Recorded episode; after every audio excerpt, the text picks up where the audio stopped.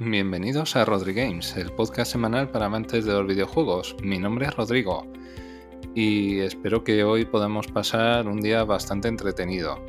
En primer lugar, pediros disculpas a todos los oyentes porque por temas personales eh, prácticamente he tardado una semana en poder lanzar el programa. Pero bueno, ya todo está en orden y espero mantener la periodicidad semanal.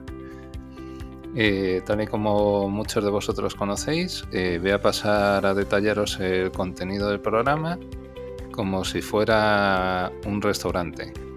En primer lugar, eh, voy a pasar a detallaros los entrantes. Respecto de los entrantes, comentaros en primer lugar, os voy a indicar los lanzamientos más destacados de la semana del 8 al 15 de diciembre. En primer lugar, el día 8 se ha lanzado el Halo Infinite. Es un shooter en primera persona de corte futurista de la mítica saga de Microsoft. Este título está disponible en las plataformas de Xbox One, Series S y X y PC. Eh, a continuación, el día 14, se ha lanzado el juego Among Us. Es un videojuego del género party y multijugador en línea, cuyo principal atractivo reside en descubrir a los impostores que quieren sabotear la nave. Es un título que se puso muy de moda eh, a raíz de la pandemia. Este título está disponible para PlayStation 4, PlayStation 5, Xbox Series S y X. Y el último lanzamiento destacado de la semana del 8 al 15 de diciembre es el día 15 se lanza La Eterna Noctis. Es un juego del género Metroidvania Indie que conjuga plataformas, acción y fantasía oscura. Este juego lo tenéis disponible para PlayStation 4, PlayStation 5, Xbox One, Series S y X. A continuación paso a comentaros las noticias breves. La primera, la primera de ellas es una efeméride, en concreto el 32 aniversario del lanzamiento de Shinobi. Eh, fue el pasado día 3 de diciembre se cumplió este aniversario. Eh, como muchos de vosotros sabréis, es un mítico juego arcade creado por Yutaka Sugano y publicado por la compañía japonesa Sega. La segunda noticia breve hace referencia a que PlayStation planea lanzar un servicio de suscripción para competir con Game Pass. En concreto, bajo el nombre en clave de Spartacus, se prevé el desarrollo de un servicio de suscripción para poder competir con el Game Pass de Microsoft. Parece ser que fuentes próximas a Sony han informado a Bloomberg del desarrollo de este servicio que unificaría tanto PlayStation Plus como PlayStation Now y contaría con tres niveles de suscripción.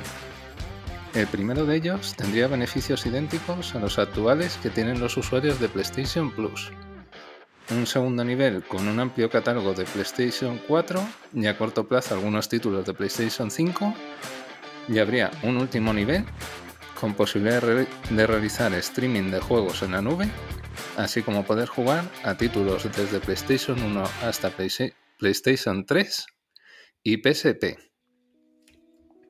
La siguiente noticia hace referencia a Nvidia, en concreto Nvidia lanza de nuevo la RTX 2060, pero en este caso eh, una versión vitaminada de 12 GB. Esto se debe ante la escasez de tarjetas gráficas por la famosa crisis de semiconductores, así como la creciente demanda de tarjetas gráficas para minado, el fabricante Nvidia ha decidido lanzar esta tarjeta que ya fue presentada en su versión de 6 GB en el año 2019. No quiero daros falsas esperanzas de cara a Navidades, porque es prácticamente imposible comprarla en España. Yo he estado haciendo varias búsquedas en páginas online y es muy complicado. De hecho, existen algunas páginas que os permiten hacer algún filtrado al estilo de Camel Camel o similares y el precio de salida actualmente es bastante caro, está en torno a los 649 euros. Y ahora paso a, detallaros los platos principales. El primero de ellos es el análisis retro de la saga Tomb Raider. Eh, comentaros que la semana pasada hice un análisis retro de Street Fighter 2 y, perdón, la saga Street Fighter y tuvo bastante buena acogida. Entonces me he decidido a lanzar una serie de análisis retro. Ya me iréis comentando a ver qué os va pareciendo. En este caso, eh, la saga Tomb Raider eh, eh, se, trata de una de las sagas más prestigiosas de toda la historia reciente de los videojuegos. Voy a pasar a comentaros algunos de los datos más significativos. En primer lugar, el lanzamiento del primer título fue en octubre del año 1996, hace ya 25 años. Este título se lanzó tanto en PlayStation 1, Sega Saturn y PC.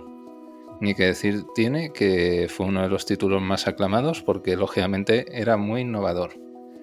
El personaje protagonista es un claro homenaje al personaje Indiana Jones, que como muchos sabréis eh, ha protagonizado en concreto cinco películas y el actor que le da vida es Harrison Ford. Originalmente, la protagonista de Tomb Raider se iba a llamar Laura Cruz. La verdad, cuando he estado investigando me, me resultaba bastante gracioso. Este nombre finalmente se desestimó eh, por un apellido más british, puesto que el diseñador original del título era inglés.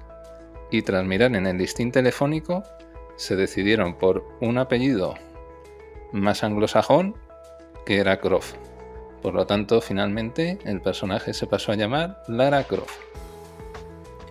Este juego eh, mezcla, en mi opinión, de una manera muy acertada, partes de acción con partes de investigación relacionadas con, con civilizaciones antiguas como Egipto, Grecia, Roma, así como la resolución de puzzles para ir avanzando en la historia. Eh, como os comento, es un título que ha ido evolucionando, sí que es verdad que ha tenido claroscuros. En mi opinión, de la saga original, los dos primeros títulos fueron muy buenos. Yo jugué tanto el 1, el 1 lo jugué en Sega Saturn, sí, yo soy de los raros que, que tuve la Sega Saturn y el segundo título lo jugué en PlayStation. Sí que es verdad, el tercero le llegué a jugar en PlayStation, pero era un juego que mm, no me gustó. O sea, la jugabilidad, el manejo del personaje era bastante tosco. Y luego ya sabéis que mm, los tres últimos lanzamientos que han sido de Crystal Dynamics ha sido un relanzamiento de la saga muy buena, en mi opinión. El primer juego fue un auténtico éxito de ventas el segundo repetía la fórmula pero seguía siendo bueno y el tercero sí que es verdad que mostraba ya signos de agotamiento.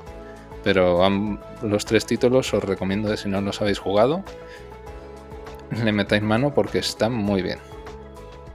Eh, otro detalle muy interesante eh, respecto a las ventas globales de la saga están próximas a los 80 millones de unidades, siendo el Tomb Raider del año 2013 con 14 millones de unidades y el Rise of the Tomb Raider con más de 11 millones, los dos títulos más exitosos.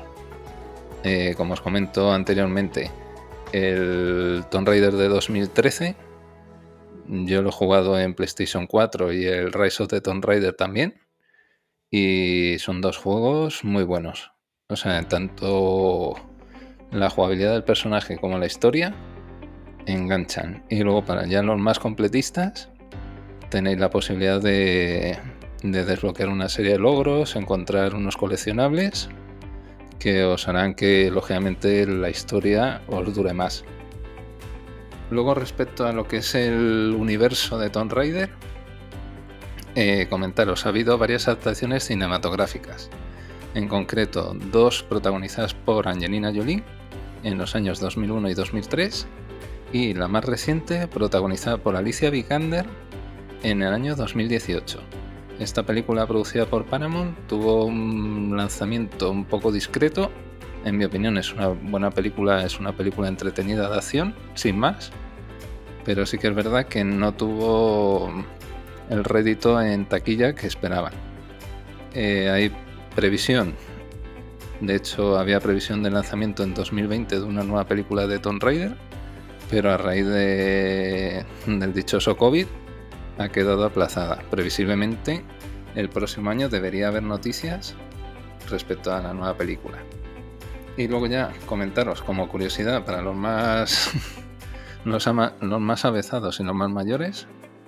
Eh, ha habido varios modelos que han representado al personaje de Tomb Raider en carne y hueso. En concreto, eh, ha habido una de ellas, lo podéis googlear, fue despedida. Había intención de que firmara un contrato por una serie de años, pero finalmente fue despedida por posar al natural en una revista para adultos. La verdad, en esa época em, no existía. No estaba tan evolucionado el tema de las redes sociales y lógicamente a la gente que, que nos pilló por banda esta noticia, eh, yo entre ellos, me resultó bastante curiosa y chocante. Eh, paso a comentaros otra de las noticias más destacadas. Eh, es respecto al Halo Infinite. Las primeras impresiones respecto a este título lanzado por Microsoft el día 8 de este mes.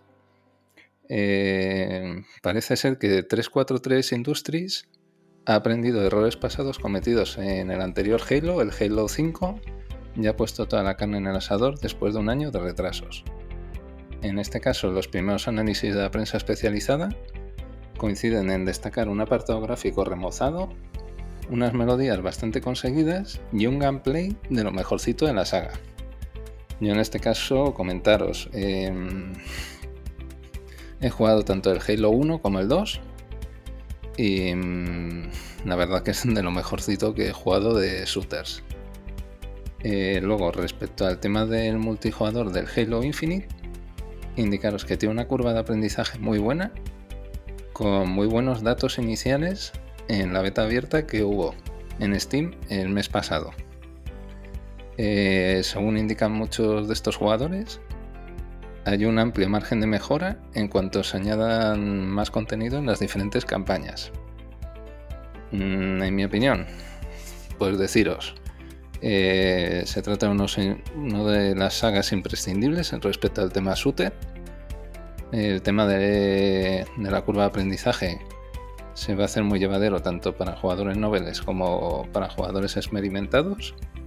Y sin duda nos encontramos, en mi opinión, en el primer gran enganche para decantarnos por la compra de una consola de Microsoft en esta campaña navideña.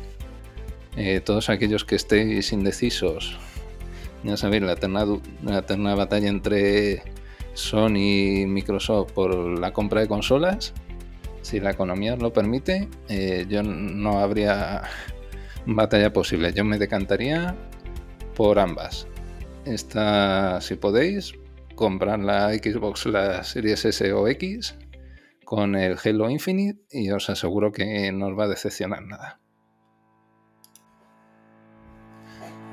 Y ahora paso a comentaros los postres. En primer lugar, eh, respecto a la rumorología, tenéis el tema de la Xbox portátil. Dado el enorme éxito de ventas de Nintendo Switch, Parece ser que Microsoft está intentando retomar un viejo sueño que tenía guardado en el cajón desde hace bastante tiempo, que no es ni más ni menos que una consola portátil. Según indica Windows Central, la compañía estadounidense estaría trabajando en un modelo portátil que se ajusta a los requisitos técnicos de un futuro juego en la nube a medio plazo. Eh, sin duda, esta es una de las noticias más interesantes a medio plazo del sector de los videojuegos, eh, como bien sabréis, eh, la compañía de Redmond está haciendo un fuerte desarrollo e inversión en el juego en la nube, eh, de cara a que los usuarios tengamos la posibilidad de poder jugar en cualquier parte con independencia del soporte, ya sea una consola, una televisión o un PC. Sin duda, si esto se lleva a buen puerto, eh, va, a ser, va a ser uno de los movimientos más atractivos del sector. Ahora mismo el tema de las conexiones de Internet, sabéis que está muy democratizado en la mayoría de, de las grandes ciudades de España. Eh, tenemos conexiones de 100 megas simétricos a un precio en torno a unos 30 euros. Así que para el tema del juego de la nube, que normalmente requiere una conexión entre 6 y 10 megas, eh, sin duda a nivel técnico no habría limitación alguna y sería una oportunidad muy buena para, para aumentar el, parque de usuarios. La siguiente, el siguiente rumor es que el próximo Battlefield va a ser un Hero Shooter. Como bien sabréis, ante el descalabro en ventas del último título, Battlefield 2042, la desarrolladora DICE estaría pensando seriamente en variar el rumbo de esta saga hacia un modelo similar a Overwatch o Rainbow Six Siege. En mi opinión, creo que se trata de una huida a la desesperada ante los claros signos de agotamiento del género de shooter, como son el Call of Duty o el Battlefield. El Battlefield 2042, eh, una semana después de su lanzamiento, ha perdido un 70% de cuota de jugadores. Y el Call of Duty Vanguard que es el último lanzamiento de la saga, ha sido el lanzamiento que menos ventas ha generado en la última década. Quizás debería ser un buen momento para ambos títulos para plantearse un parón de un par de años, como han hecho otras grandes sagas como Assassin's Creed, que tan buenos resultados les han dado. En mi opinión creo que, hay veces que la gallina de los huevos de oro hay que dejarla descansar. Y ahora paso a comentaros las noticias breves. La primera noticia hace referencia a la iShop de Nintendo. En el año 2020, un tribunal alemán dio la razón originalmente a Nintendo respecto a su política de reembolsos en relación a las compras de juegos digitales en su eShop. Nintendo se escudaba en que si el comprador no solicitaba reembolso antes de los 7 días previos al lanzamiento, no podía solicitar dicho reembolso a posteriori. La compañía se escudaba en que se ajustaba al derecho europeo. La cuestión es que dicha resolución fue recurrida por la Asociación de Consumidores Alemana VZBV y han, ganado, dicha apelación, puesto que la política de garantías y devoluciones de la Unión Europea establece un plazo de 14 días para que el consumidor pueda solicitar el reembolso o devolución de una compra online. Lo más probable es que Nintendo tenga que acatar dicha resolución y modificar su política al respecto en breve. ¿Esto qué significa de cara al consumidor? Eh, refuerza las garantías que tenemos en las compras online, porque ya sabéis que muchas veces tanto Nintendo como Microsoft como Sony eh, su política de reembolsos en tiendas online es cuanto menos cuestionable y lo que hace es que eh, nos dota de una mayor seguridad en el caso de que decidas comprar un juego digital, porque te vas a tener la posibilidad de solicitar reembolso hasta el día del lanzamiento. Esto, ¿qué deciros? Eh, ahora que sabéis que hay muchos juegos que tienen downgrade, no es el caso de los títulos propios de Nintendo, pero con otras compañías se está pasando bastante habitualmente. Eh, si un juego no cumple las expectativas en el lanzamiento, eh, tienen la posibilidad de cancelarlo. Igual que si hicierais una reserva en una tienda física, pues que menos que el cliente tenga la posibilidad de, si no, está satisfecho con la compra, poder cancelarla sin ningún tipo de inconvenientes. Eh, la siguiente noticia breve hace referencia a Bioshock. Diversos medios especializados han informado que posiblemente el siguiente título de Bioshock está ambientado en la Antártida en los años 60. Sin duda, esta noticia suena muy bien y va a contar con varios desarrolladores del primer juego de la saga. Eh, por cierto, recomendaros uno de los juegos que eh, menos se mencionan de esta saga, quizás sea uno de los juegos más infravalorados, que se llama Bioshock Infinity. Eh, tuve la oportunidad de acabármelo hace poco en Nintendo Switch y deciros que la historia es inmersiva. Los enemigos tienen una inteligencia artificial de lo mejorcito que he jugado. Sea, se cubren, eh, coordinan los ataques, mm, protegen determinadas zonas. Y la dinámica de juegos está muy bien implementada. El tema del gancho en raíles, el tema de los contraataques. Mmm, deciros, si tenéis la posibilidad de jugar a este juego, eh, os va a gustar, os va a gustar mucho. La siguiente noticia hace referencia al Dying Light 2. Ante el casi inminente lanzamiento de este título, sabéis que crucemos los dedos. Está previsto para febrero de 2022.